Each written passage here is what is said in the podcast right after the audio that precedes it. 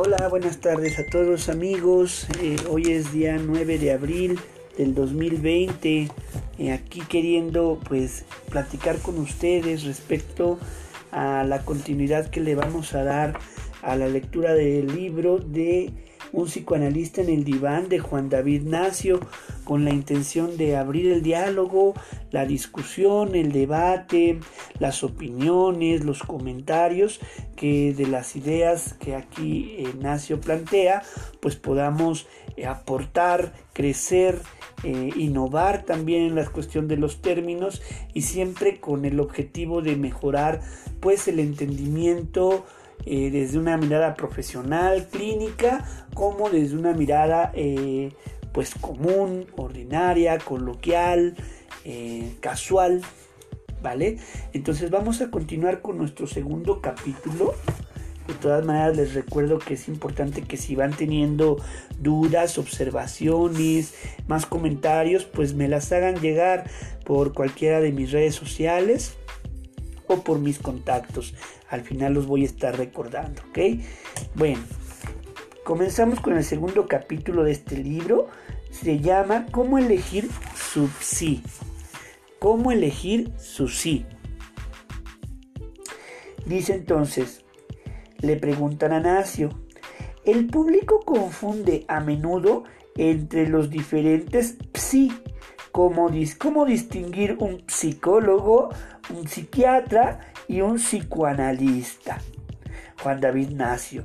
En efecto, para el profano, la distinción entre esos tres especialistas no siempre es clara. Le diré que el psicólogo es una persona que ha terminado sus estudios universitarios y, obtenido su diploma de psicología puede ejercer en muchos sectores como el medio escolar, la empresa, el hospital psiquiátrico, el hospital general, la maternidad, la guardería infantil, etc. Puede también recibir pacientes en un marco liberal, siguiendo diferentes métodos terapéuticos, entre ellos el psicoanálisis. El psiquiatra es un médico que cura enfermos mentales, ya sea en un marco institucional, ya sea en un consultorio privado. Puede prescribir medicamentos o aplicar él también diferentes métodos, entre ellos el psicoanálisis. Agrego que otras personas que hayan seguido inicialmente diversas formaciones universitarias, científica, jurídica, filosófica u otras, pueden dedicarse al psicoanálisis y, y conducir curas analíticas. Pero ya sean psicólogos, psiquiatras, u otros profesionales provenientes de diversos horizontes solo pueden practicar psicoanálisis con la estricta condición de haber llevado a término un análisis personal, haber estudiado ampliamente los textos fundadores del psicoanálisis y haber referido su práctica a un supervisor que garantice la seriedad y la calidad del trabajo clínico. Aquí me gustaría hacer un paréntesis, una inscripción en esto y subrayar lo que está diciendo aquí Ignacio. Para dirigir curas analíticas como requisito desde la mirada de él, claro está, es necesario haber terminado un proceso analítico de largo alcance, es decir, haber estado en análisis. Punto número dos es haber leído completamente los textos fundadores del psicoanálisis. De entrada, de entrada, las obras completas de Freud. De ahí a quienes ustedes gusten leer, pero Freud es el cimiento, es la base del psicoanálisis, ¿ok? De ahí sería importante como sugerencia, pues leer este, todos los postfreudianos, por supuesto. Winnicott, Anna Freud, Melanie Klein, eh, Mahler, etc. Hasta llegar, bueno, Lacan, eh, Bion, posturas eh, más contemporáneas, igual es, es importante, bueno, ir revisando. Y por último, el otro requisito es referir sus casos o su práctica clínica a un supervisor. Esto es que tengamos un, asesor de casos, un supervisor de casos, alguien con quien llevar análisis cada uno de los casos de nuestros pacientes. Son los tres requisitos que aquí se plantean. Bueno, en resumen, el psicoanálisis es una práctica terapéutica que puede ser ejercida por un psicólogo, un psiquiatra o cualquier otro facultativo que cumpla estas tres condiciones. Como ve, el psicoanálisis no es una disciplina médica, aunque el psicoanalista sea un clínico que debe saber localizar los síntomas de sus pacientes sin olvidar nunca que el cuerpo es un lugar de resonancia del inconsciente. Esta frase está excepcional. El cuerpo es un lugar de resonancia del inconsciente, donde vamos a escuchar y observar el inconsciente de nuestros pacientes es en las manifestaciones corporales. El psicoanálisis está constantemente atravesado por múltiples corrientes culturales y sociales e inversamente no deja desde hace 100 años de influir en los diversos dominios del arte, la literatura, la filosofía y aún las neurociencias. También marcó, marcó definitivamente los campos de la educación y la salud y participa activamente en la humanización del hospital por el reconocimiento del enfermo en tanto persona digna de respeto. Le preguntan a Juan David Nacio, Javier, Usted recuerda la difusión indiscutible del psicoanálisis a lo largo de todo el siglo XX, pero ¿qué hay de sus límites? Juan David Ignacio. Freud definía el psicoanálisis como un proceso de investigación del funcionamiento psíquico, un método terapéutico y la teoría que resulta. Fíjense aquí, ¿eh? Nos está hablando de cómo veía Freud al psicoanálisis. Punto número uno, como un proceso de investigación del funcionamiento psíquico.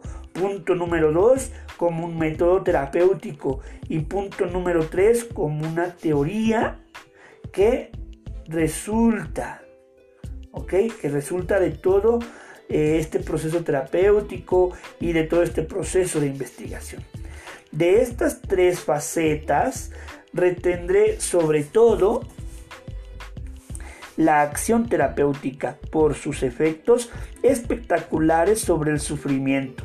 Tengo la satisfacción, al igual que numerosos colegas, de haber tratado una gran cantidad de pacientes cuyos síntomas, a veces graves, se esfumaron definitivamente. ¿Cuántas cartas he recibido de antiguos analizantes anunciándome un matrimonio que parecía imposible, el nacimiento del hijo tanto tiempo esperado y tantas otras eh, testimonios de los beneficios de la cura analítica? Indiscutiblemente, el psicoanálisis es un medio formidable de apaciguar el sufrimiento, pero como toda terapéutica tiene sus límites que son inherentes a sus modos de acción. ¿Qué límites? Sistemáticamente se hacen al psicoanálisis tres grandes reproches. Es un tratamiento largo. Uno. Dos caro, tres, doloroso. En efecto, una cura analítica puede durar varios años, pero eso depende de los terapeutas y de los analizantes.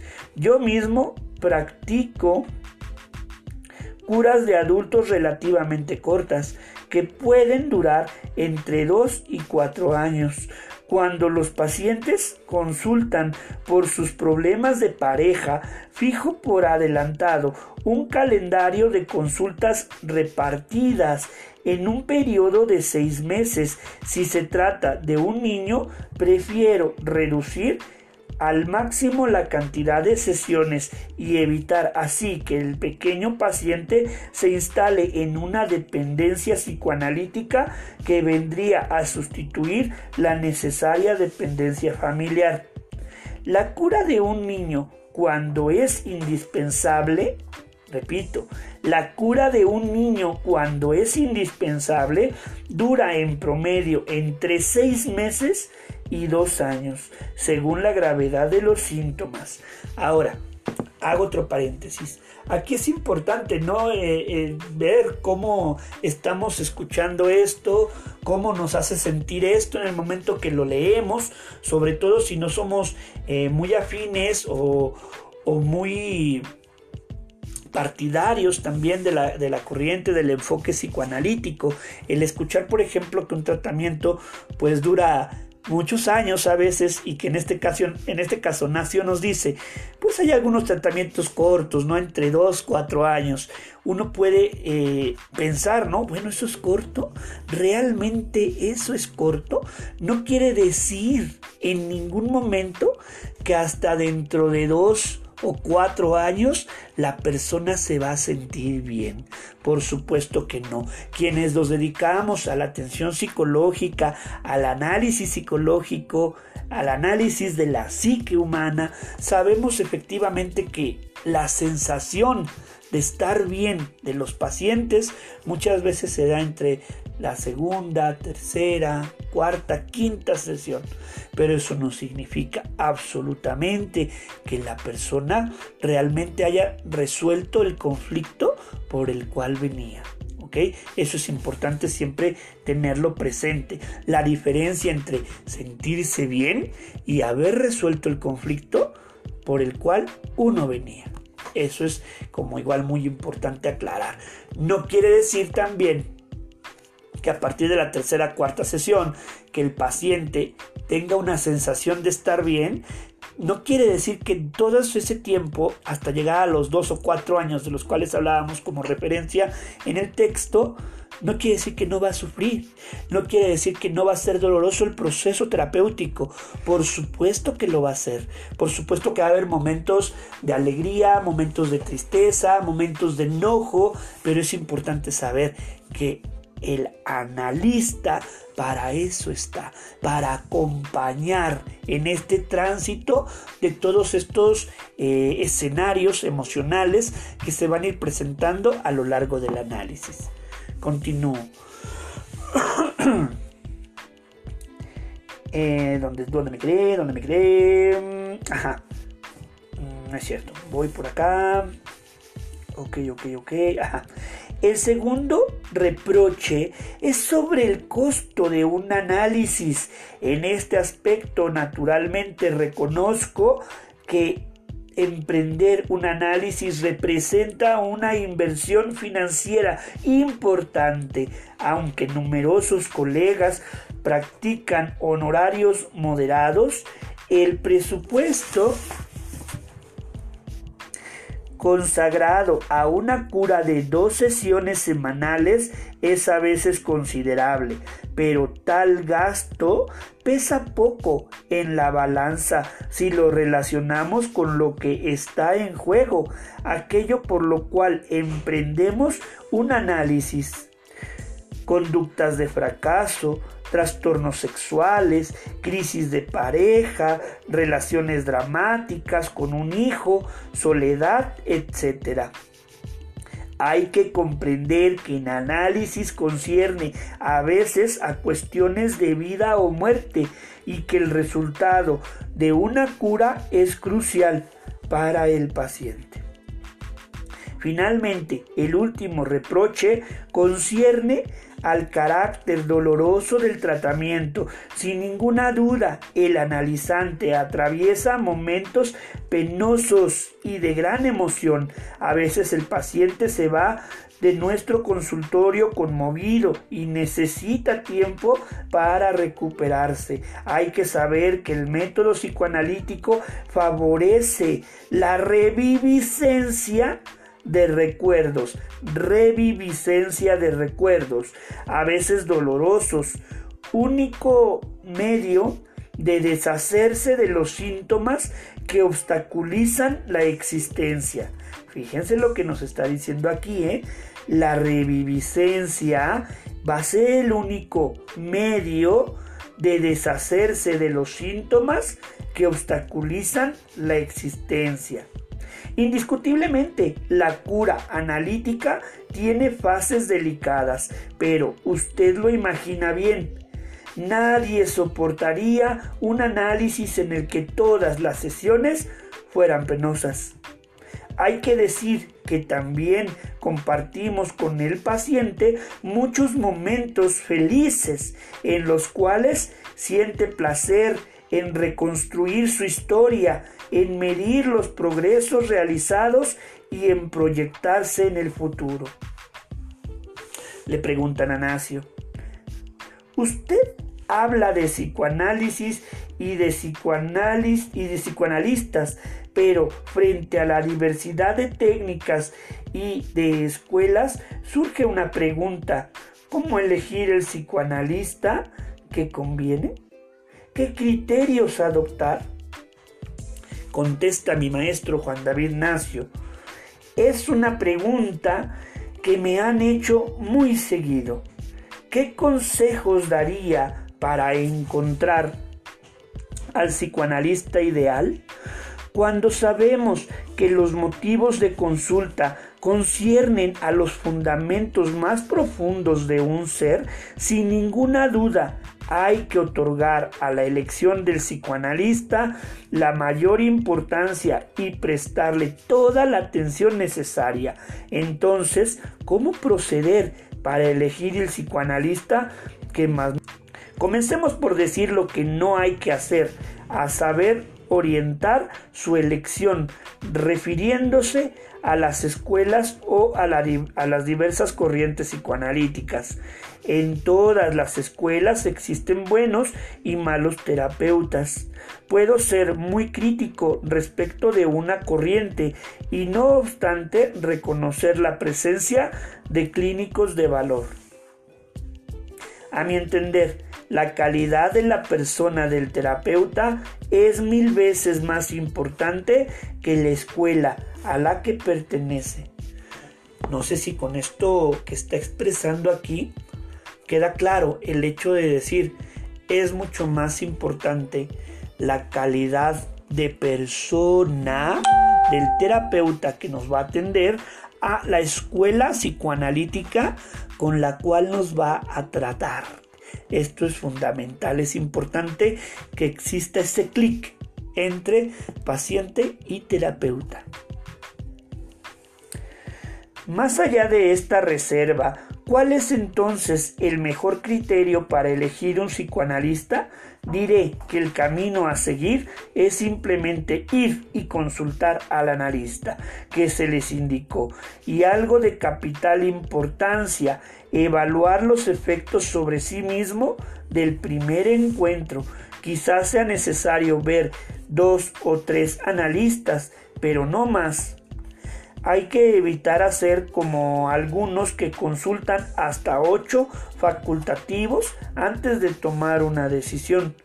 Es muy perjudicial, puesto que al tercer o cuarto intento el paciente se acostumbra al relato de su historia, se vuelve insensible a ella y pierde la apuesta esencial de la entrevista inicial, la espontaneidad, a menudo mezclada con la angustia que toda experiencia nueva suscita. Dejo un espacio aquí para que podamos pensar en esto que nos está diciendo. Nos comenta, se sugiere dos o tres hasta cuatro analistas que podamos consultar por primera vez para encontrar con el que mejor establezcamos una relación. Visitar más analistas para tomar la decisión con quién puede ser contraproducente porque nos podemos volver insensibles ante nuestra historia como pacientes. Pensemos en esto. Continúo.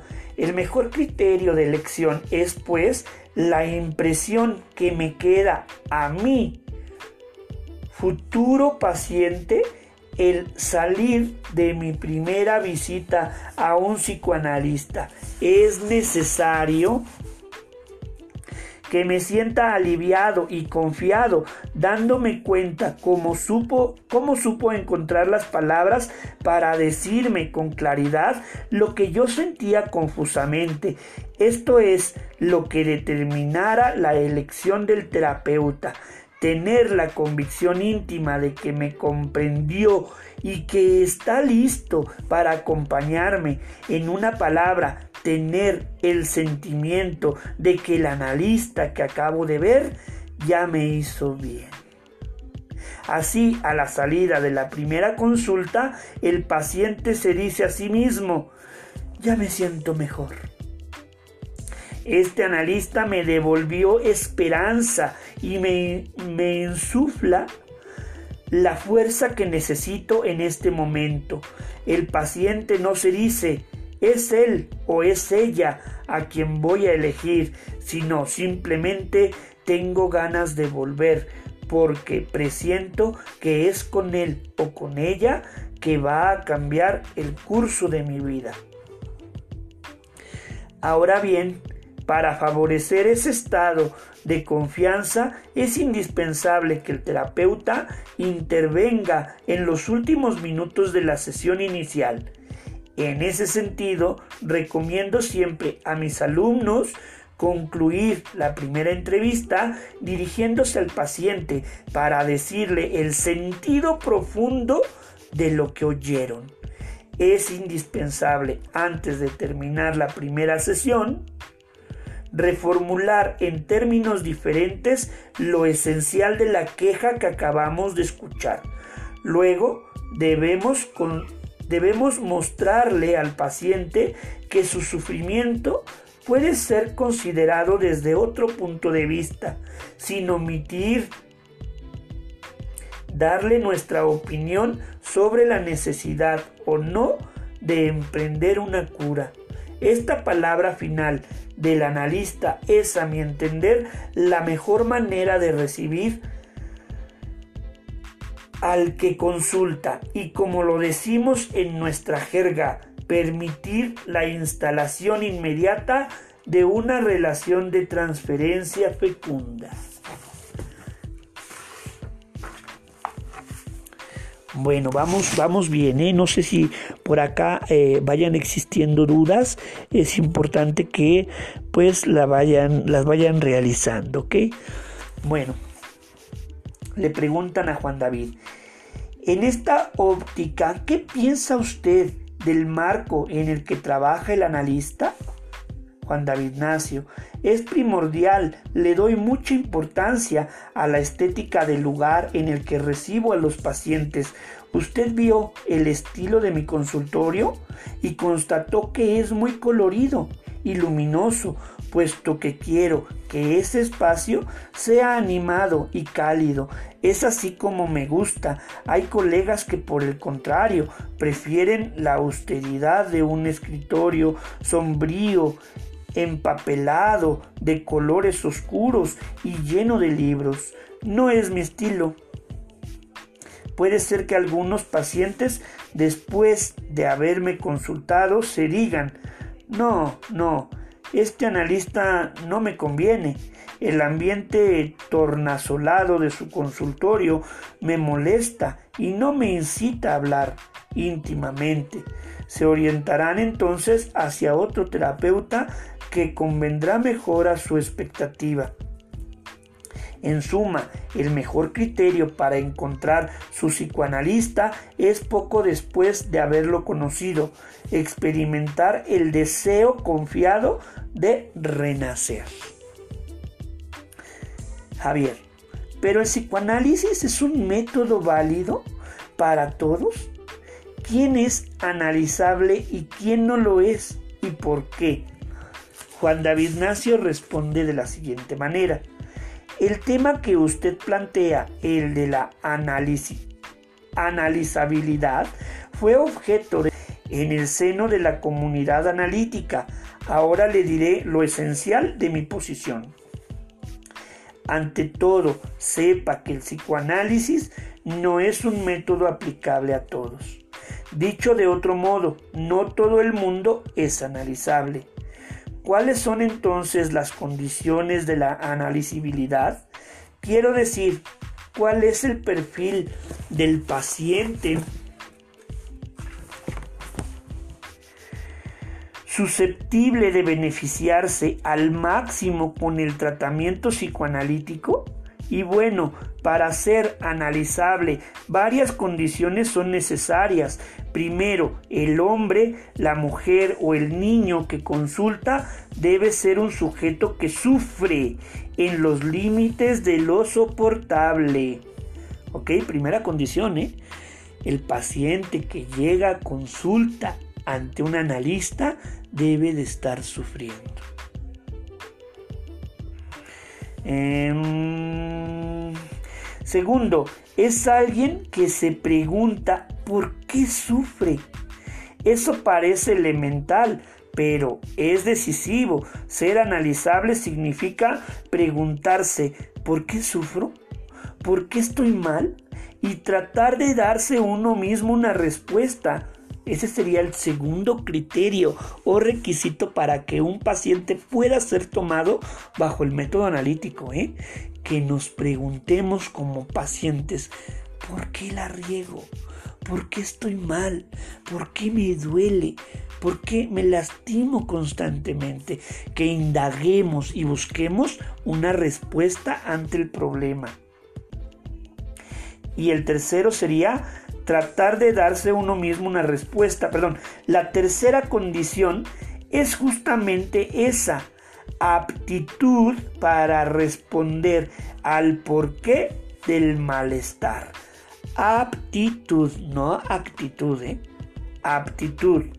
Sufrir, preguntar, preguntarse sobre la causa de su sufrimiento y tratar de responder He aquí las condiciones indispensables para emprender un análisis, pero otras condiciones son también necesarias. Hace falta, además, que el que consulta espere del análisis una salida a sus dificultades. Esta espera es fundamental, puesto que es sinónimo de esperanza y como sabemos, esta es una de las fuerzas que animarán la cura hasta el apaciguamiento del dolor. Desde un, desde un, punto de vista teórico, Lacan propuso una fórmula elocuente para designar esta confianza ubicada en el análisis y en el analista. Sujeto, supuesto, saber. Sujeto, supuesto, saber expresión que traducimos aquí por analista, supuesto saber. Es decir, un analista que creo suficientemente competente para ayudarme a encontrar la solución a mi problema, es por eso que la espera es también una creencia. El paciente espera la curación de un analista a quien atribuye el poder de conducirlo hasta allí. Esperar ya es creer. Esperar ya es creer. Espero que este, este psicólogo o este analista me ayude. Ya estamos creyendo en él y le dotamos de cierto poder de conducirnos hasta la cura. No espero la salvación más que de aquel en quien tengo confianza. Todo está ahí, en creer que el terapeuta sabrá responder solo a partir solo a partir de la promesa de que seré curado, promesa que el analista jamás formuló, pero que imaginó que es suya, podrá emprenderse la cura. La última condición de la analizabilidad deriva naturalmente de esta espera creyente. Se trata de la angustia. En efecto, incluso si eso le parece curioso, hace falta que quien consulta tema comprometerse en el análisis y dude en entregarse al otro. Si hace falta Sí, hace falta el miedo, el miedo de exponerse para que la acción analítica tenga una oportunidad de ser eficaz. Me explico, dándole el ejemplo de una primera cita en la que justamente este miedo faltó.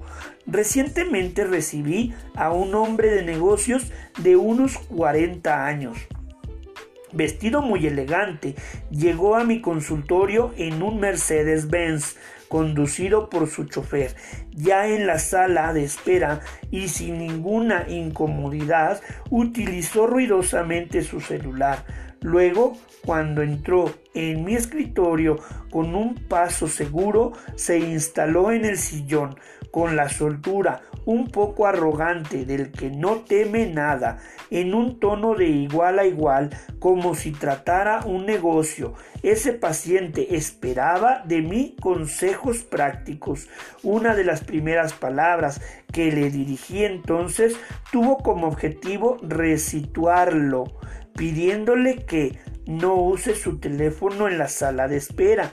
La próxima vez, cuando tenga que esperar, prefiero que se siente y piense en usted. Cuando atraviese la puerta de entrada, le pido que sienta este lugar como el lugar de su tiempo interior, como si atravesara el umbral no de un consultorio, sino de un sueño, como si soñara Imagine que es el momento en que se acuesta y las luces se apagan. Y bueno, es ese instante, ese tiempo íntimo del pasaje de la vigilia al sueño el que quiero el que quiero verlo revivir aquí. También cuando llegue la próxima vez, instálese tranquilamente en la sala de espera e intente concentrarse en sí mismo. Desde luego, le formulé estas observaciones en un tono para nada reprobador. Sin duda, las recibió bien, porque probablemente era ese acto de autoridad lo que realmente buscaba al venir a verme.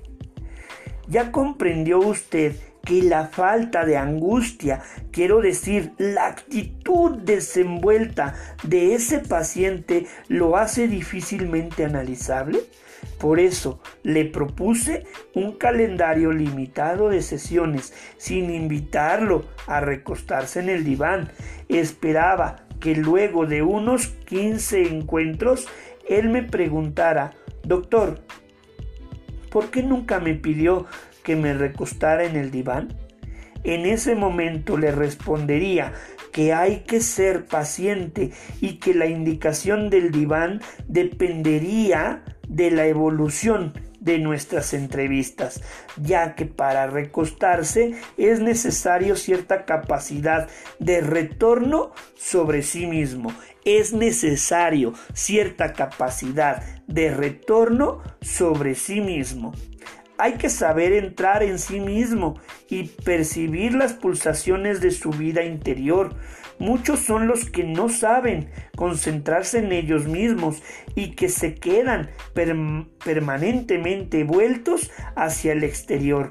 Este ejercicio es muy difícil para esos hombres o mujeres de acción, mientras que otros pacientes manifiestamente más angustiados saben interrogarse. Para estos últimos el diván sigue siendo el medio terapéutico más eficaz. A propósito de las personas que van en un analista por primera vez, quisiera recordar que la mayoría está motivada por su malestar y no por el deseo de hacer un análisis. Es un error creer que aquellos que consultan piden explícitamente hacer un análisis. La mayoría de esos pacientes están ante todo deseosos de suprimir su malestar y no les interesa saber si el método utilizado se llama psicoterapia o psicoanálisis. Lo que esperan es no sufrir más. Después de algunas entrevistas, le toca al psicoanalista adaptar su técnica a las particularidades de cada paciente. Y bueno, pues es aquí como culmina este capítulo de cómo elegir su sí. Voy a conectar mi celular porque se está acabando la pila. Pero bueno, creo que queda eh, claras algunas cuestiones sobre principalmente cómo trabaja un analista, en el sentido también de cómo elegir un analista, eh, algunas condiciones que debe tener tanto el, paciente como el, terapeuta o el analista. Pues si hay dudas, eh, escríbanme a mi correo psicdaniel.hotmail.com Em, también está mi Facebook como Sig Daniel Espinosa Pérez eh, o pueden contactarme por un WhatsApp al número 775 120 75 81. Pues saludos a todos y buena tarde.